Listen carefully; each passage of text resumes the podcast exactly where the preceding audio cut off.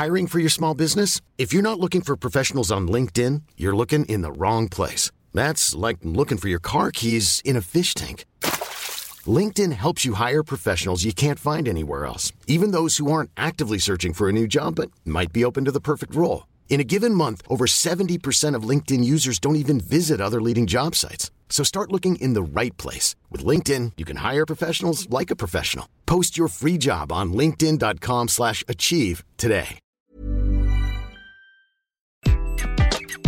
Bonjour, dans cet épisode, je vais vous expliquer pourquoi les managers sont la clé du recrutement. Je suis Gaël Châtelain-Berry, bienvenue sur mon podcast Happy Work, le podcast francophone le plus écouté sur le bien-être au travail. Alors, je dois bien vous avouer que j'ai été très très surpris par le résultat du sondage de cette semaine sur mon compte LinkedIn. En effet, l'idée du sondage était de savoir ce qui pouvait motiver un salarié pour changer d'entreprise. Je pensais très sincèrement, et visiblement un peu naïvement, que proposer la semaine de 4 jours arriverait largement en tête, suivi de peu par une augmentation de salaire. Eh bien non, c'est la promesse d'un management de qualité qui arrive largement en tête avec 40% des plus de 6000 votes. Dans l'absolu, ce résultat est plutôt cohérent, sachant que selon une étude Gallup, plus de 50% des démissions sont liées à une problématique de management.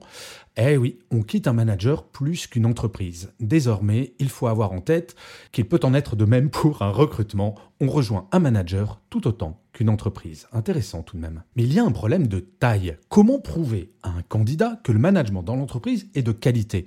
S'il suffisait de dire Ouais, chez nous, les managers sont vraiment bons. Cela se saurait et malheureusement pour l'écrasante majorité des entreprises, c'est ainsi que cela se passe. Je suis allé voir un certain nombre de sites internet d'entreprises, rares pour ne pas dire aucune, n'évoque la qualité du management dans leur rubrique recrutement ou ressources humaines.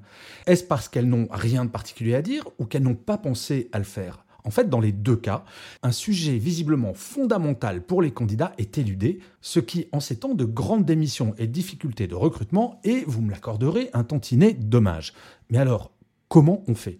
En fait, pour pouvoir utiliser la qualité du management comme un élément de l'image employeur, il faut pouvoir mettre en avant pendant les entretiens de recrutement et sur le site web quelques éléments simples dont je vais vous parler maintenant. Le premier, c'est de pouvoir dire, chez nous, ce sont les équipes qui évaluent leur manager.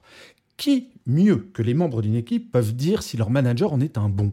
Personne, cela tombe sous le sens, et pourtant, dans l'écrasante majorité des cas, la qualité du management est évaluée lors de l'entretien annuel par le manager lui-même qui va répondre à son propre manager à quelques questions. Oui, aujourd'hui, alors que les entreprises ont développé un grand nombre d'outils pour piloter toutes leurs activités à tous les niveaux, l'une des choses les plus importantes, le management, lui, n'est que peu ou pas évalué de façon régulière. Alors oui, il existe quelques analyses 360 degrés qui sont faites, mais elles sont souvent chères, longues à faire et in fine peu opérationnelles. La solution, c'est ce que font de plus en plus d'entreprises, une évaluation trimestrielle faite en ligne de façon anonyme par les équipes sur la base de quelques questions simples comme par exemple votre manager est-il bienveillant? Votre manager est-il disponible quand vous en avez besoin?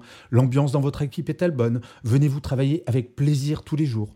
La réponse à ces questions permet au service RH de véritablement piloter la qualité du management dans l'entreprise équipe par équipe et d'en mesurer son évolution grâce au point suivant, le numéro 2. Chez nous, les managers sont régulièrement formés. L'idée de cette évaluation trimestrielle n'est bien entendu pas de punir les vilains petits canards, bien au contraire.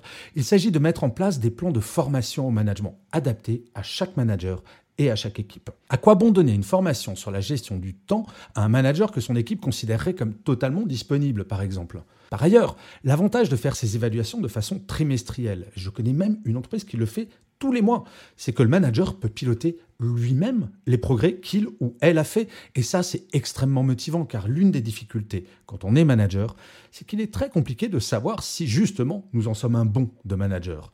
Là, le doute est levé. Imaginez un entretien de recrutement durant lequel il est expliqué ce mode de fonctionnement au candidat.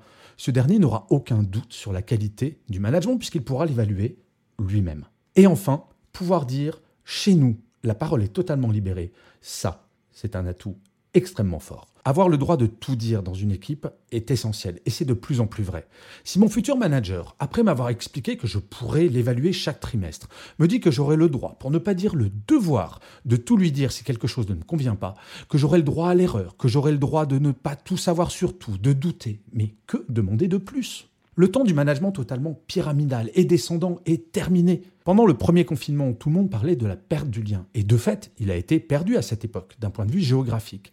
Mais aujourd'hui, beaucoup d'entreprises réalisent que ce lien entre les managers et leurs équipes n'existait pas avant la pandémie, pas plus qu'il n'existe aujourd'hui. La libération de la parole est la base de la création de ce lien et il est essentiel. En fait, il n'y a pas de bon management sans preuve de celui-ci. Pour être franc, mis à part en mettant en place les trois points dont je vous ai parlé, je ne vois pas bien comment un candidat pourrait se créer une conviction quant à la qualité du management dans l'entreprise dans laquelle il postule. Oui, ces trois points peuvent participer à la qualité de l'image employeur et devenir un véritable argument pour recruter, sans parler de l'impact que cela aura auprès des salariés déjà présents dans l'entreprise. Enfin, et cela a son importance, en termes de coûts, la mise en place de ce système n'a qu'un faible impact. Pourquoi hésiter alors, n'est-ce pas? Je vous remercie mille fois d'avoir écouté cet épisode de Happy Work ou de l'avoir regardé si vous êtes sur YouTube.